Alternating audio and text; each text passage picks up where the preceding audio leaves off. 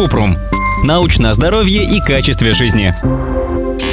Вредны ли меламиновые губки? Кратко. Ингредиенты в губках из меламиновой пены не токсичны, поэтому сами губки считаются безопасными. Но только если вы собираетесь использовать их для уборки, а не есть. Меламин нельзя добавлять при производстве пищевых продуктов, например, в молочные смеси, чтобы искусственно увеличить содержание белка. Меламин опасен для почек, поскольку может спровоцировать образование камней или почечную недостаточность.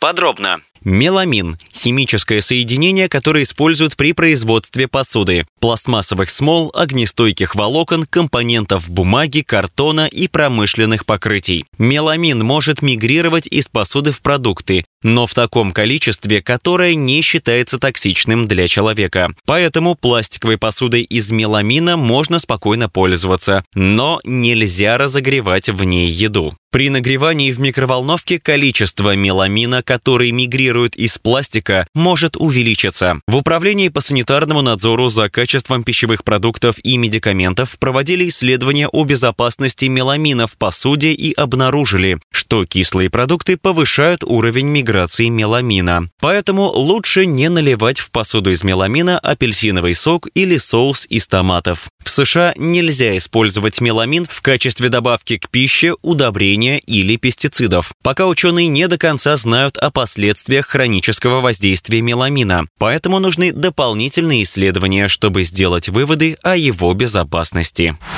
Ссылки на источники в описании подкаста. Подписывайтесь на подкаст Купрум, ставьте звездочки, оставляйте комментарии и заглядывайте на наш сайт kuprum.media. Еще больше проверенной медицины в нашем подкасте без шапки. Врачи и ученые, которым мы доверяем, отвечают на самые каверзные вопросы о здоровье. До встречи!